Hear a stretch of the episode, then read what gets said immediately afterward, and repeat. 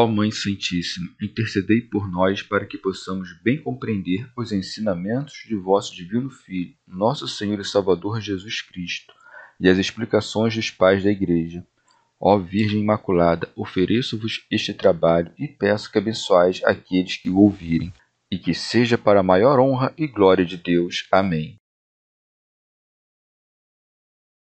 Senhor Onipotente, purificai o meu coração e os meus lábios vós que purificastes os lábios do profeta Isaías com carvão em brasa, e dignai-vos, por tal modo, purificar-me com a vossa misericórdia, para que possa dignamente anunciar o vosso santo Evangelho.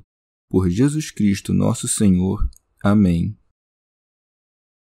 Senhor, abençoai-me. Que o Senhor resida no meu coração e nos meus lábios, para que anuncie digna e convenientemente o seu Evangelho. Amém. Evangelho de Nosso Senhor Jesus Cristo, segundo São João. Jesus e Abraão. Disse então Jesus aos judeus que nele haviam crido: Se permanecerdes na minha palavra, sereis verdadeiramente meus discípulos, e conhecereis a verdade, e a verdade vos libertará. Responderam-lhe: Somos a descendência de Abraão e jamais fomos escravos de alguém. Como podes dizer: tornar-vos-ei livres. Jesus lhes respondeu: Em verdade, em verdade vos digo: quem comete o pecado é escravo. Ora, o escravo não permanece sempre na casa, mas o filho aí permanece para sempre. Se, pois, o filho vos libertar, sereis realmente livres. Sei que sois a descendência de Abraão, mas procurais matar-me, porque minha palavra não penetra em vós. Eu falo o que vi junto de meu pai, e vós fazeis o que ouvistes de vosso pai. Responderam-lhe: Nosso pai é Abraão. Disse-lhes Jesus: Se fosseis filhos de Abraão, praticarias as obras de Abraão. Vós, porém, procurais matar-me, a mim, que vos falei a verdade que ouvi de Deus. Isso Abraão não o fez. Vós fazeis as obras de vosso pai. Disseram-lhe então: Não nascemos da prostituição, temos só um pai, Deus. Disse-lhes Jesus: Se Deus fosse vosso pai, vós me amaríeis, porque saí de Deus e dele venho. Não venho por mim mesmo, mas foi ele que me enviou. Comentários dos Pais da Igreja Santo Agostinho sem dúvida, o Senhor quis fundamentar profundamente a fé daqueles que creram, para que não crescem superficialmente. Por isso, disse então Jesus aos judeus que nele haviam crido: Se permanecerdes na minha palavra, sereis verdadeiramente meus discípulos. Dizendo: Se vós permanecerdes, manifeste o que eles encerravam em seu coração, pois sabiam que alguns haviam acreditado, mas não perseveraram ofereceu-lhes algo grande, a saber, fazerem-se verdadeiros discípulos seus, referindo-se a alguns que já haviam crido, mas voltaram a se separar dele. Aqueles o ouviram e creram nele, mas logo se separaram, pois não perseveraram. Todos nós temos um único mestre, do qual somos condiscípulos. Não nos tornamos mestres por falar a partir de um lugar mais elevado, mas o mestre de todos é aquele que está em todos nós. Aproximar-se do discípulo é pouco, mas é necessário que permaneçamos no mestre, porque se não fizermos, cairemos. O trabalho é curto, é breve pela palavra, mas é grande pelo mérito se permaneceres nele. E o que é permanecer nas palavras de Deus, senão o não cair em nenhuma tentação? Se não há trabalho, recebe gratuitamente o prêmio, mas se há, espera uma recompensa grande. Segue, e conhecereis a verdade. Como dizendo, assim como agora creres perseverando, vereis. Não creram porque haviam compreendido, mas creram para compreender. O que é a fé se não crer naquilo que não se vê, e o que é verdade se não ver aquilo em que tinhas crido? Quem permanece naquilo em que crê, chega àquilo que vê, isto é, a contemplar a própria verdade tal como é, não por meio de palavras que soam, senão pelo resplendor da luz. A verdade é infalível, é pão que alimenta as almas e nunca se acaba. Transforma em si o que a come, mas ela não se transforma naquele que a come. E a própria verdade é o Verbo de Deus. A verdade revestiu-se de carne e estava oculta na humanidade por nossa causa. Não porque se negasse a nós, mas para que continuasse e sofresse na carne, a fim de que a carne do pecado fosse redimida. São João Crisóstomo. Conhecereis a verdade, isto é, a mim, porque eu sou a verdade. Todas as coisas dos judeus eram figuras, mas conhecereis a verdade em mim.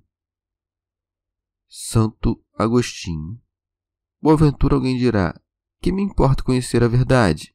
Por isso acrescenta: E a verdade vos libertará, como dizendo: Se a verdade não vos agrada, agrade-vos a liberdade. Libertar quer dizer fazer livre, assim como sanar quer dizer recuperar a saúde.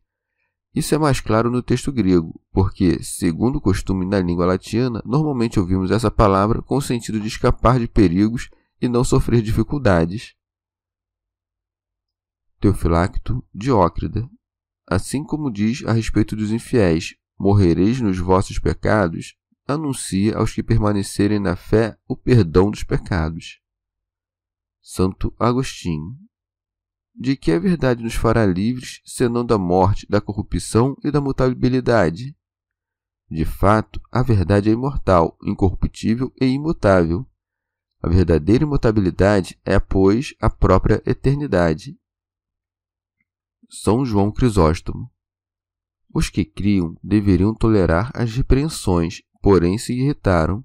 Convinha que se desgostassem a princípio, e era mais conveniente que se perturbassem quando o Senhor disse: E conhecereis a verdade, para que respondessem: Logo, agora não conhecemos a verdade, e portanto a lei é mentira, como também o nosso modo de conhecer. Mas não se preocupavam com nada disso. Doíam-se apenas por coisas mundanas, e de fato não conheciam outra escravidão senão a do mundo. Por isso, segue o evangelista. Responderam-lhe: Somos a descendência de Abraão e jamais fomos escravos de alguém. Como pode dizer, tornar-vos-ei livres? Como dizendo, aqueles que são da descendência de Abraão, sendo livres, não devem ser chamados de escravos. Com efeito, jamais fomos escravos de ninguém. Santo Agostinho. Não responderam isso aqueles que creram, mas aqueles da multidão que ainda não creram. Mas, mesmo quanto ao que disseram, que nunca foram escravos de ninguém, segundo se entende a liberdade no mundo, disseram por acaso a verdade? José não foi vendido? Não foram também os santos profetas reduzidos à escravidão? Ó oh, ingratos! Como podeis duvidar da verdade do que é dito por Deus, que os libertou da casa da escravidão, se nunca fostes escravos de ninguém? E vós mesmos que falais, por que pagais o tributo aos romanos, se nunca fostes escravos de ninguém? São João Crisóstomo. Como, porém, o Senhor não se propunha inclinar os judeus à vanglória com as suas palavras, mas conduzi-los à salvação, não quis provar que eram escravos dos homens, mas do pecado, que é a escravidão mais difícil, da qual só Deus pode libertar. Por isso segue. Jesus lhes respondeu: Em verdade, em verdade vos digo, quem comete pecado é escravo. Santo Agostinho. O Senhor atribui grande importância ao que diz desta forma, fazendo como que um juramento. A palavra Amém significa verdade. Conheceis a importância do que é dito a partir da repetição. Digo-vos a verdade, diz a própria verdade, que, mesmo sem dizer digo a verdade, jamais poderia mentir. Repete-se, como que despertando os que dormem, não quer que desprezem aquilo que diz. Todo homem, judeu ou grego, rico ou pobre, governador ou mendigo, se pratica o pecado, é escravo do pecado. São Gregório Magno. Quem se deixa levar pelo mau desejo submete ao senhorio da iniquidade a cerviz livre do seu espírito.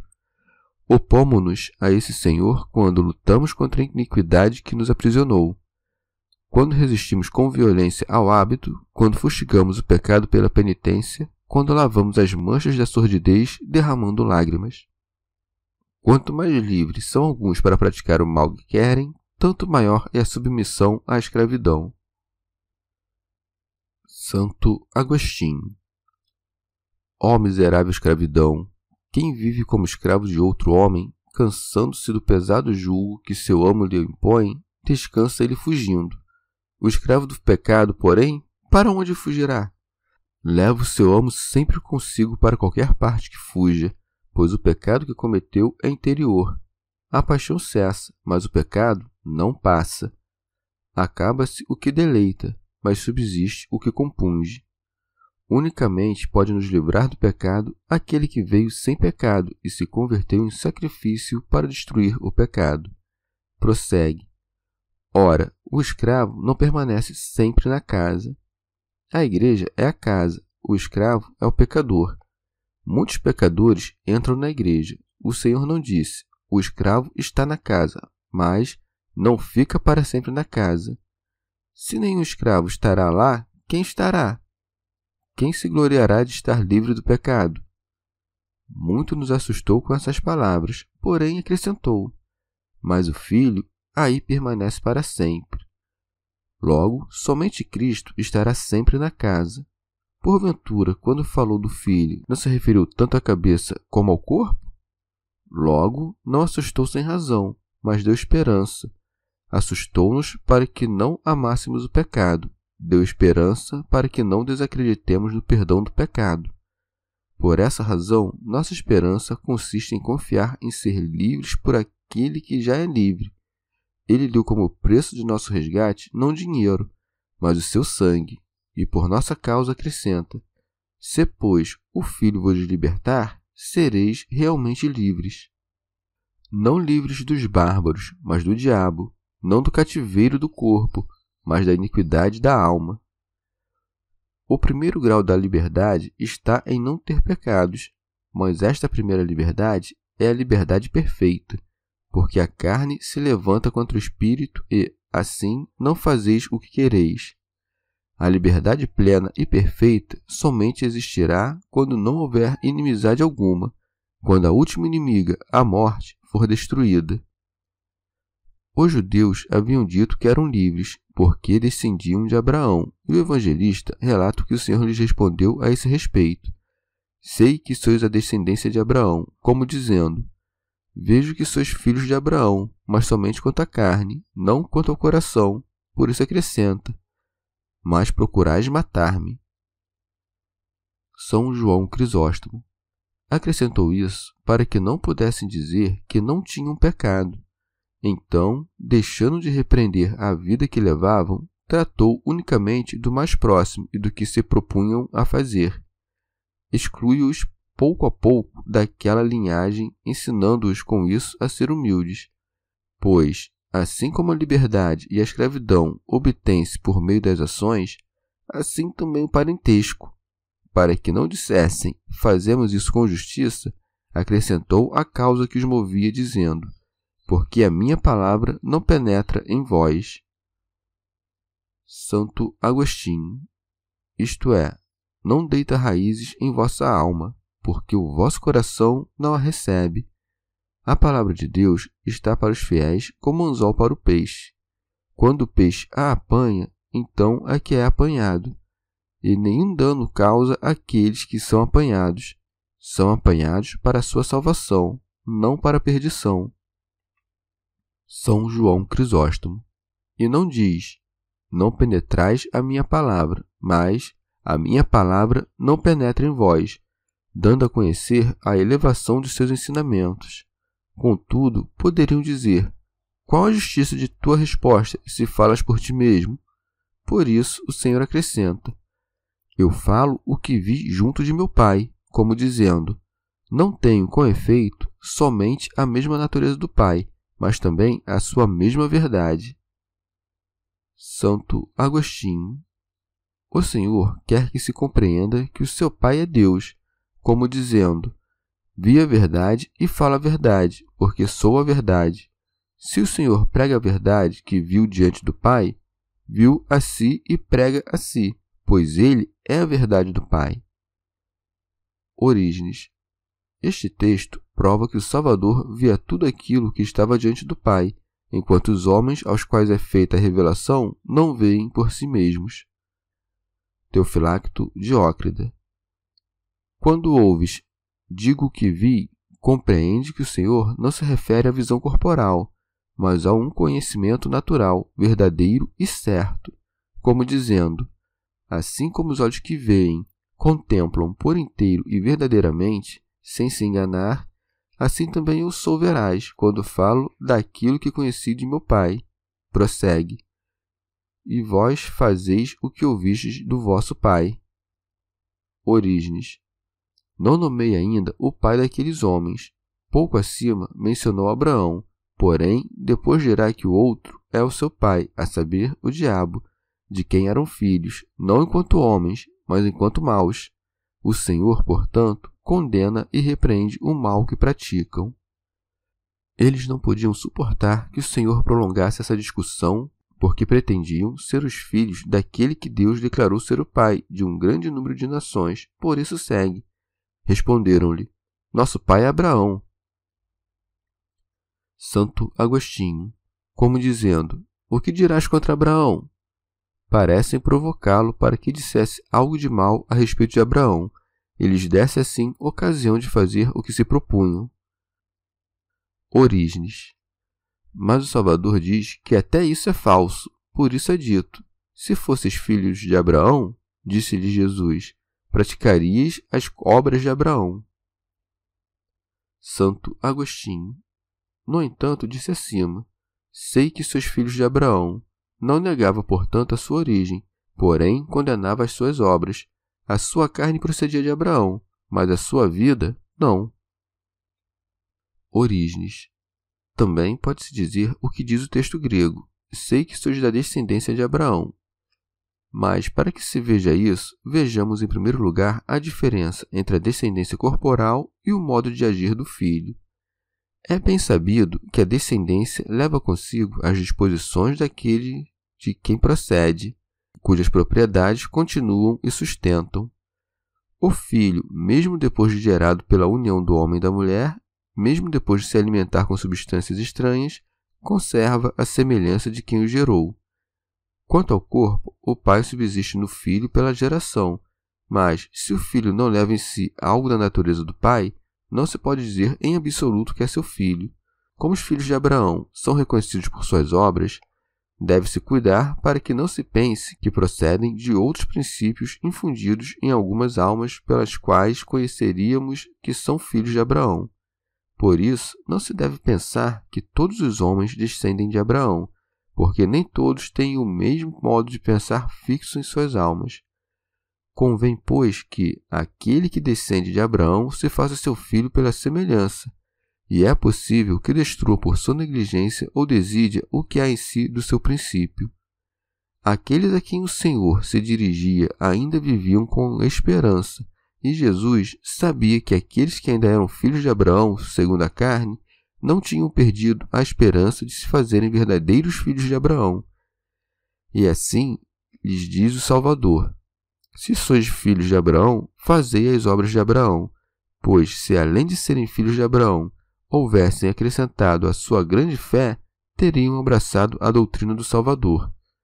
Como, porém, não eram filhos de Abraão nesse sentido, não entenderam as doutrinas, mas quiseram matar o Verbo e ver como destroçá-lo, porque não compreendiam a sua grandeza. Se algum de vós descende de Abraão e não compreende o Verbo de Deus, não se propõe a matar, mas transforme-se no que deve ser um filho de Abraão, e então compreenderá o Filho de Deus. Alguns escolhem uma obra das muitas de Abraão, como aquilo, Criou Abraão em Deus e isto lhe foi imputado como justiça. Para que possam entender que a fé são obras, não lhes diz no singular, fazei a obra de Abraão, mas no plural. Eu penso que isso lhes disse em equivalência do que é na realidade.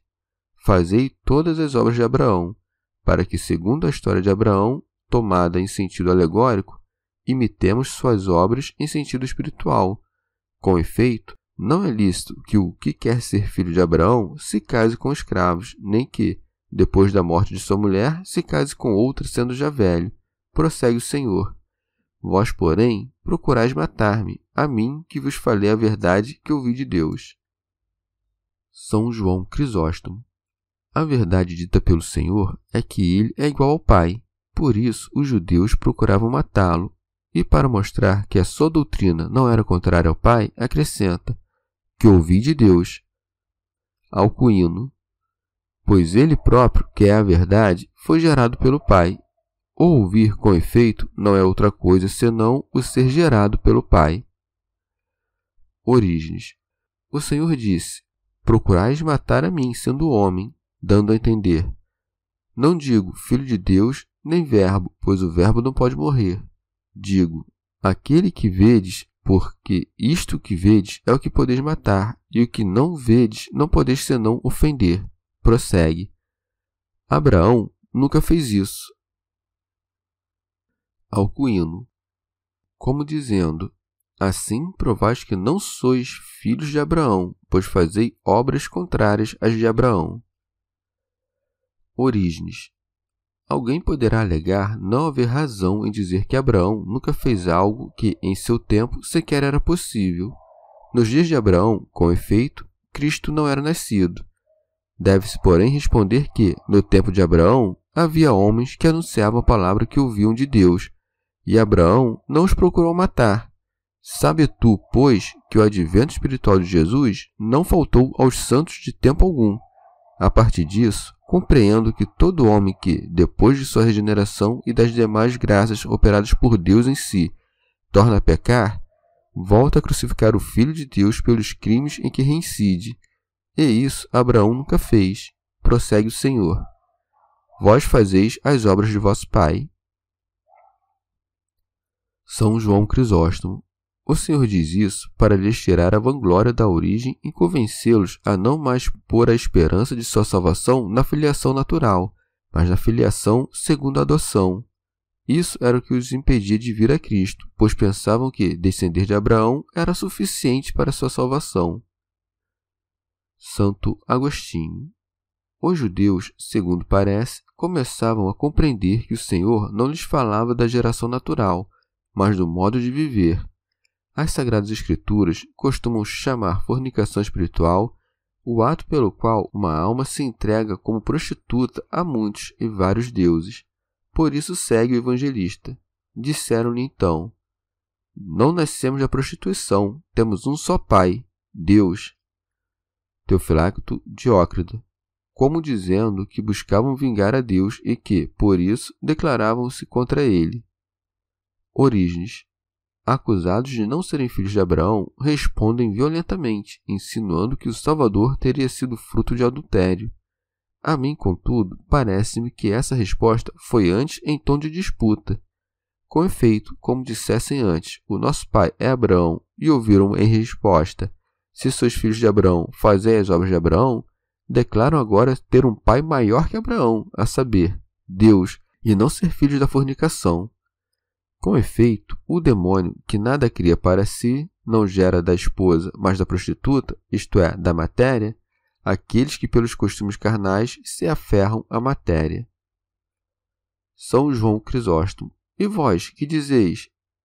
Tendes a Deus por Pai e acusais a Cristo porque diz isso? O mais admirável era que muitos deles eram filhos da fornicação, porque se faziam muitos casamentos ilícitos.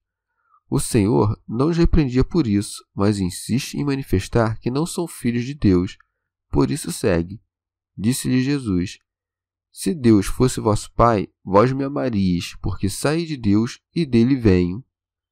Santo Hilário o Filho de Deus não desaprova que tomem o nome religioso aqueles que se chamam a si mesmos filhos de Deus e dizem que Deus é seu Pai, mas repreende a temerária usurpação dos judeus que presumiam ter a Deus por Pai quando não o amavam.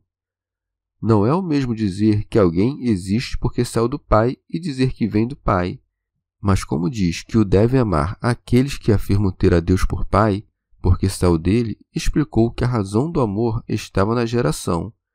Diz que saiu de Deus para indicar o nascimento incorpóreo, pois a fé que permite confessar a Deus como Pai é merecida com o amor a Cristo, que foi gerado dele.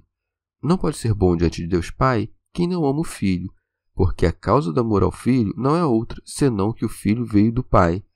Logo, o Filho é do Pai, não por ter vindo ao mundo, mas por ter sido gerado por ele.